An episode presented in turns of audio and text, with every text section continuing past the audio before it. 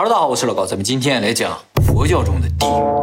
我们以前说了要讲一讲各个宗教中的地狱嘛，今天先讲佛教啊。要说到佛教中的地狱啊，我们就要提到一本书，这本书里对于地狱的描写特别的详细，叫《往生要集》。我们前两天讲濒死体验的时候，我说啊日本有本古书，说这个古代僧侣死的时候要把他摇醒，来问问死后世界。哎，这个就是《往生要集》里写的。这个书呢是日本著名僧侣啊袁信写的。原先呢是佛教天台宗的一名僧侣，出生于一千多年前。我以前在会员影片《僧侣与鬼》里边有讲过，日本佛教呢有十三个宗派，天台宗就是其中一个。中国的佛教有八个宗派，天台宗也是其中一个。天台宗啊，可能有很多人没有听说过啊，但是大家可能有意无意的去过天台宗的寺庙，就是大家到日本旅游有可能去过浅草寺，哎，浅草寺就是天台宗的寺庙。所以来日本旅游人，如果你去过日本的一些寺庙，就或多或少应该去过日本这十三个宗派的寺庙。比如说，如果你去过京都的清水寺，那是法相宗的；金阁寺呢是临济宗的；本能寺是日莲宗的。天台宗好像对我不太好使啊。浅草寺不好使，这可能有相性的问题，就有人合，有人不合。对对对，有一个地方对我就特别灵。是啊，嗯，但是那个寺院不大，都不知道。对。就太神奇了！我心愿牌只要写上的，第二年全会实现，是不是？我上去有人读了那个，大家应该也能找到自己合的那个。好，我们回来啊，这个圆心大师呢，在公元九百八十四年的时候开始写这个往生要集，他当时四十三岁，四十四岁的时候写完的。他为什么要写这个书？是因为当时他的师傅叫梁元和尚快要不行了，于是呢，他就开始记载他师傅弥留之际所看到的场景。后来呢，他又开始造访各大宗派啊，把其他宗派记载那些得道高僧弥留之际的一些场景全部汇总整理出来的这个往生要记。但是大家注意啊，这本书并不是一个濒死体验的事例集，那是啊，是经过总结形成了一个死亡攻略。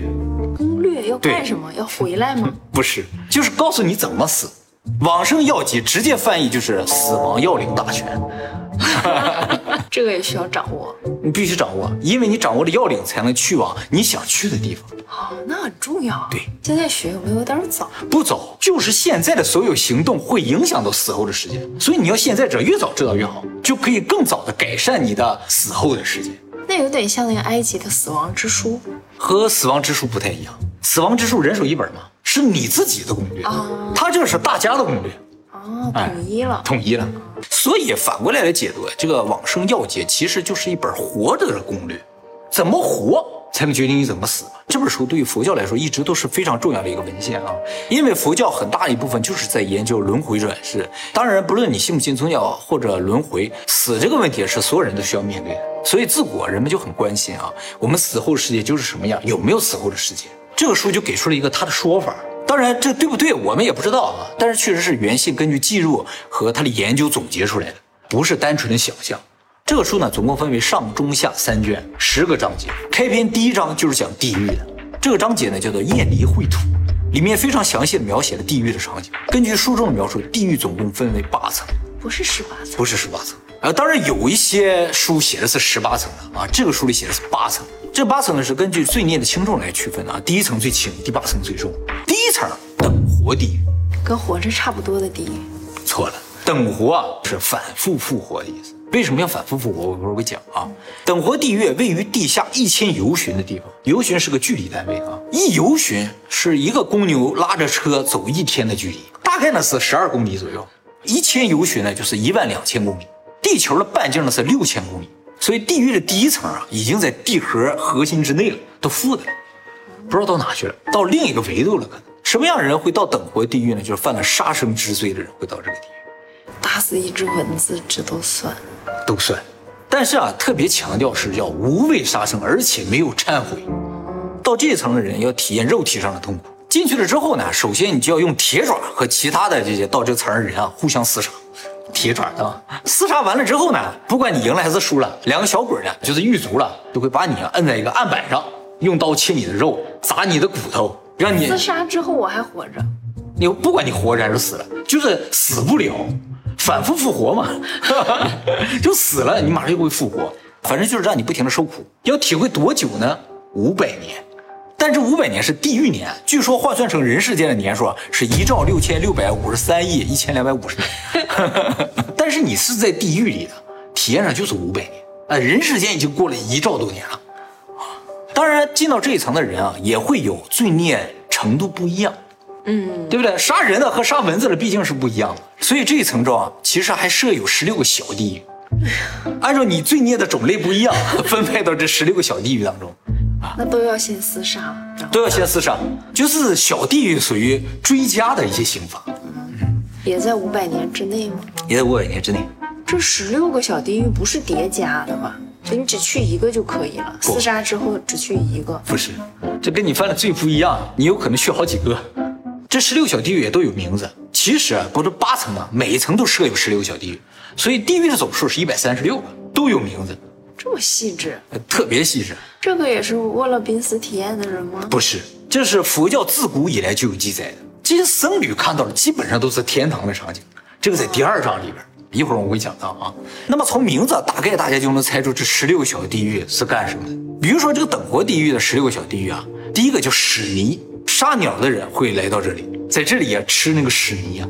第二个呢叫刀轮，就是生前如果用刀杀过生物的，到这个地方来挨千刀万剐。可是第一轮的厮杀还有砸头什么的，跟这也差不多呀。这属于追加的了，也很疼的，反正。第三个叫瓮熟，就是你把动物杀死了还吃掉了，你要到这里被瓮熟。第四个叫多苦，就是你在杀死这些生物之前啊，折磨过他们的，你要到这个地方受到折磨。第五个暗冥，杀羊杀乌龟的，要到这里挨火烤。只是杀羊杀乌龟，杀别的不是？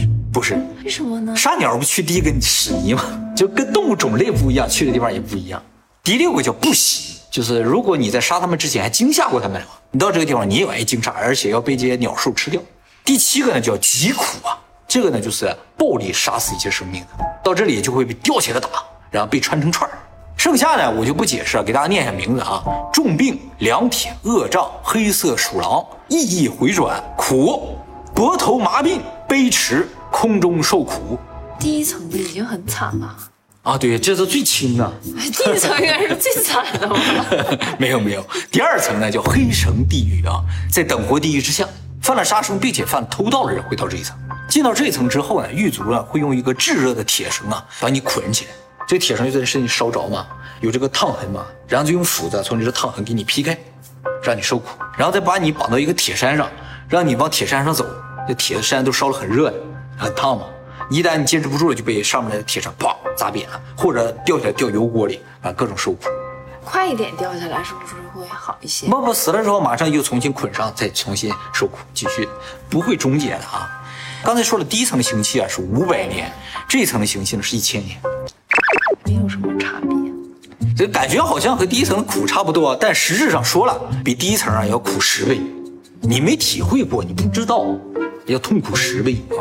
第三层众合地狱，在黑城之下啊，犯了杀生、偷盗和色戒的人会到此层。杀生偷盗第二层不就有吗？不，再加上色戒，你又犯了色，也要到这一层，那都是叠加的。那一二层就不用去了呗？就不用去了，直接到这儿来。到这层呢，首先就要体验被铁山压死的痛苦，首先啊，然后呢会在树上出现一美女，你也好色嘛，你就去爬这个树，树上都是铁针呐，就把你身体都拉的不行。等你上去了，会爬吗？会爬，人你好色。然后你上去了，美女就到树下了，你就从树上爬下来，就不停的拉你啊。这有多好色呀？对呀、让你好色。完拉完了之后，一个铁的大象把你一顿踩，把你踩死，然后再复活，再重新来一遍啊。他还上去了，对 对对。真 是活该。活该。这个呢比黑绳要痛苦十倍，哎，刑期呢也长一倍啊，两千年。第四层就叫唤地狱，哎 为什么叫叫唤你？就这层太痛苦了，从地表都能听到这个声音，叫唤的声音，一二层都不叫唤，都能忍住。这一层真的忍不住啊！犯了杀生、盗窃、色戒、饮酒之罪的人会到此处来。我银手都不行了。这里边讲的饮酒，不是说喝酒，也不是说卖酒，而是给别人喝毒酒，或者把别人灌醉之后让别人干坏事的这种，都是恶性的啊，自己喝醉没有关系没有关系。但是酒驾属于这一种，哦。是吧？你喝醉了之后干了些坏事儿了，就到这一层。酒驾基本第四层开始啊，酒驾人落入这个叫唤地狱之后啊，就会先放到锅里煮，那如果酒驾的人没有盗窃、色戒之类的呢？他会到这一就层都是以杀生为基础的。比如说你酒驾一旦发生事故了，啊，就没有发生事故，也不会到这一层也。不会到这一层。哎，那你说他他酒驾、盗窃，色戒，那人没有色戒也不会来这一层啊？嗯，那好奇怪，为什么，他就是这么个结构了，人书里就这么写的啊。至于你究竟会不会来这层，你要试试看才知道。到了交换地狱这层的人呢，会先放到锅里煮，然后呢放到一个烧红的铁屋子里边，让你在里边蒸着，你就会尖叫嘛。然后再把你放出来啊，放到这个烧红的地上，让你跑，你疼啊你就跑，然后后面有个鬼就追你，拿箭射你。比那个烧红的铁山好一些啊？比烧红的铁山痛苦一百倍，刑期呢四千年。第五层大交换地狱，就交换声更大。在交换地狱之下啊，比交换地狱呢痛苦十倍，所以叫大交换。犯了杀生、盗窃、色戒、饮酒、说谎的人就掉到这一层。加了个说谎，这个说谎并不是说简简单单的骗人，而是对人造成很大伤害，你知道吗？哎，非常严重的啊。在这一层的刑期呢是八千年啊，惩罚力度呢是交换十倍。哎第六层焦热地狱，在大交换之下，犯杀生、盗窃、色戒、饮酒、说谎，再加上邪念，其实就是一种邪念了。哎痛苦呢是大交换的十倍啊，刑期一万六千年。第七层大焦热地狱，在焦热之下犯了罪呢，就是刚才那些，再加上侵犯戒人。戒人戒人就是纯真之人，比如说僧侣和小孩儿。这层的痛苦并不是焦热地狱的十倍，而是上面六层合起来的十倍。那么痛苦，对，刑期三万两千年，都什么刑罚呀？基本上也都是给你弄个差不多。对第一层就已经很痛苦了。对对，就是各种火烤啊、火烧之类的啊，让你喝点铁水啊，哎，就这种。最后一层，第八层八比地狱，阿是没有，比是间隙的意思，所以这层就是无间地狱啊。什么样的人会到无间地狱来呢？就是刚才那七宗罪，再加上弑杀父母或者弑杀圣人，都会到这一层。第八层地狱距离地面非常的远啊，究竟有多远不知道，只是说啊，要到这一层去啊，你往下掉啊，要掉两千年才能掉到这一层里。掉算不算刑期之内啊？不算。在无间地狱中啊，灵魂要体验世间最大的痛苦，大概是前七大地狱总和的一千倍。具体来说呢，就是要不断的上刀山下油锅，还要浸泡在毒液之中，你的舌头要抻出来钉一百个钉子，要吞下烧红的铁球。说了，和这个无间地狱相比啊，前七个都是天堂。嗯，此层刑期六万四千年，这就是这本书上来就描写了八大地狱。你发现没？这八个地狱都是跟火呀、跟烧啊、铁啊有关系的。其实这个在佛教也叫八热地狱，都是跟热有关系的。还有八寒地狱，八寒地狱就是全是冷的，把你冻成块儿啊，把你冻裂了，把你冻碎了，还是那种的。这个有机会以后再介绍给大家，反正也是很惨的啊。好，介绍完了，大家大概知道自己该去哪儿了，是吧？我看看，我再看看，大概都是去第一个吧。都是去第一个。谁没杀过蚊子呀？哦，这个，但是你忏悔了就没事儿，忏悔，没有啊，那时候不知道呀。现在忏悔也来得及，说了吗，哎，在生前都可以。那他们做了其他八层那种事儿，只要忏悔都不去了。不是说只要忏悔就不去了，你只要忏悔的话就有机会不去，但是你要不忏悔的是一定要去，是这个意思。嗯，那么我刚才说了，这个章节的名字叫做“厌离秽土”啊，什么意思啊？就是我们不要到秽土去，而秽土呢，其实不是地狱，地狱只是秽土的一部分。佛教中有六道轮回之说，六道为天道、人道、阿修罗道、畜生道、恶鬼道、地狱道。我们正常人就会在这六道中轮回吗？实质上，这六道全都是秽土，就是我们都不应该去的地方。人间不是我们应该来的地方，这都是秽土。只是其中最糟糕的是地狱，而我们真正要去的地方是什么地方呢？叫净土。嗯，这个呢写在第二章中，第二章名字呢叫做星球净土。这个呢就是净土的画像，大概相当于西方世界所说的天堂。中间这位呢就是阿弥陀佛啊，这个世界是没有纷争、没有约束，一切都是自由的，没有病痛，没有战争，反正就是个特别好的地方。但是感觉还是有等级之分的。对越往中间越厉害嘛。那不实质上有阶级吗？有阶级是有阶级，但是这个阶级不是争斗的，是大家要修炼，不断往上升的。这个地方呢，总共分为九等，叫做九品。